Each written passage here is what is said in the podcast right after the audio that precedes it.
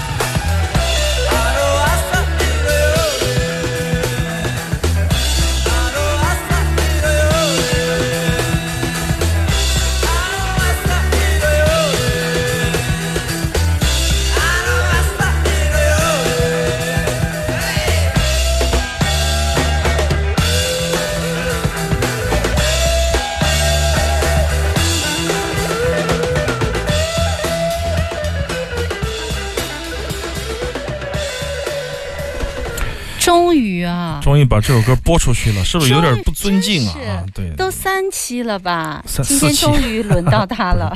在返场期间，我们做了这个返场的尖货群，这张黑胶唱片价值一千八百元啊还是一千七百元，华夫同志提供。这是吉野大作的早期的作品，二十三岁的时候的作品。这首歌的名字叫做《像朝阳一样》，确实像他唱的这般，好年轻啊哎，充满着一种动力。在那个年代的日本摇滚乐，我觉得跟世界接轨，就是接的比较近啊，嗯而且学的也很正宗。如果你不看，不去想他的名字，如果他唱的不是日语的话你，就会觉得是个老外在演奏嘛啊，真是然后在录音方面也突出了那个年代的特点，就是民谣和摇滚之间的那种清晰的感觉。特别好，就是贝斯也很弹牙，颗粒状的那个贝斯，它不是糊的那种特色啊。每一个乐器声部都非常的清晰，然后组成起来的话，就是那种民谣摇滚的那种特有的录音的质感，也非常的迷人，可以说是一种录音的，或者说是一种唱片的风格吧。动态十对，足。不管怎么，么样，这是一张很棒的唱片，封面也非常的精彩。大家如果有兴趣，可以线下去找一找。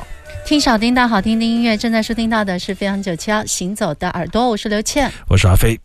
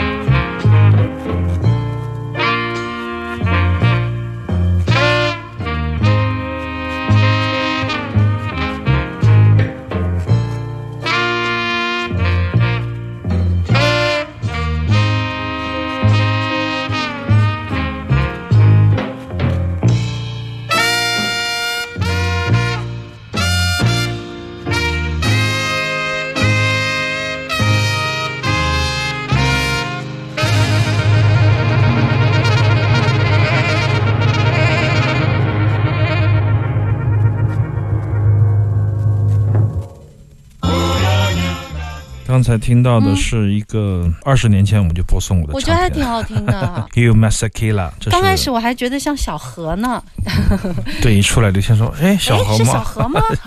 其实只有小河牛不相及会用那个嗓子唱跑调的歌谣嘛？嗯这是一首治愈之歌，很有意思的一个用不是 Yoruba 是南非的土语演唱的一首曲子，然后结合了现在的小号呃爵士乐的配置，它是一个很重要的小喇叭手。我记得在很多年前的节目里面曾经播送过他他的唱片，然后我还有这个黑胶的同名的开盘带，当然是四轨的商业的开盘带。这个封面大家可以看一下，非常有意思的一个封面，我觉得是一个可以作为一个教材来跟设计师来讨论的封面。就是说什么呢？就是说在一群人里面怎么样找到主角儿，主角儿应该穿什么样的衣服？因为配角穿了白色的衣服，所以说很多年以来，我的视线都被那个白色的舞者或者说是一个和声伴唱给抓住了。这第一眼我看好像是他，结果后面一个黑哥拿着小喇叭的人，我好多年以后才发现就是这样的。有时候视觉上黑了是吧？对对本来就黑，然后又穿了。所以说在，在一群这个比较深色的人群中，你想要凸显自己，你就来一个白色的衣服，对，一下子就跳出来了。很遗憾 h u m a s k i l a 那个时候还很年轻，没有照顾到这些方方面面，被我遗忘了他的容颜。但实际上，他的小喇叭那个姿势还是挺棒的。那么我们在节目里播送过他很多的唱片了，不再介绍了。就是在成都的时候，前段时间我刚好在吃吃喝喝逛唱片店的时候，突然哎看到这张就买。我喜欢在唱片店买一个东西走，就像我喜欢在书店对面一个去的书书店买一本书，嗯不是顺是买，是买一本书走。当然顺也可以啊，就是这个意思吧。作为支持也好，作为自己的不想让自己白跑一趟的理由也好吧，总有这样的那样的。但是那天碰到这张，哎，我就说买下来。实际上当年我买那个 CD 和开盘带，我也是冲着这首歌来的，因为整个唱片我最喜欢的就是这一首。当然最出名的是后面的最后一首曲子，但是对我来说，相对来说我喜欢这一首的那种磅礴的感觉啊，非常好。很凑巧的是，他有一张唱片凑巧成了发烧天碟，被某这个发烧大佬推荐以后，他的那张唱片就很贵很贵很贵很贵很贵，然后就买不到了。这也是一件好事儿，让更多的那喜欢器材、喜欢发烧的发烧友朋友们可以听到这样的来自南非的融合爵士乐，它融合了民族和一些现代音乐的成分，也有自己的创作，是非常精彩的一代人。阿布里内鲁阿布里内鲁阿布里内鲁阿布里内鲁阿布里内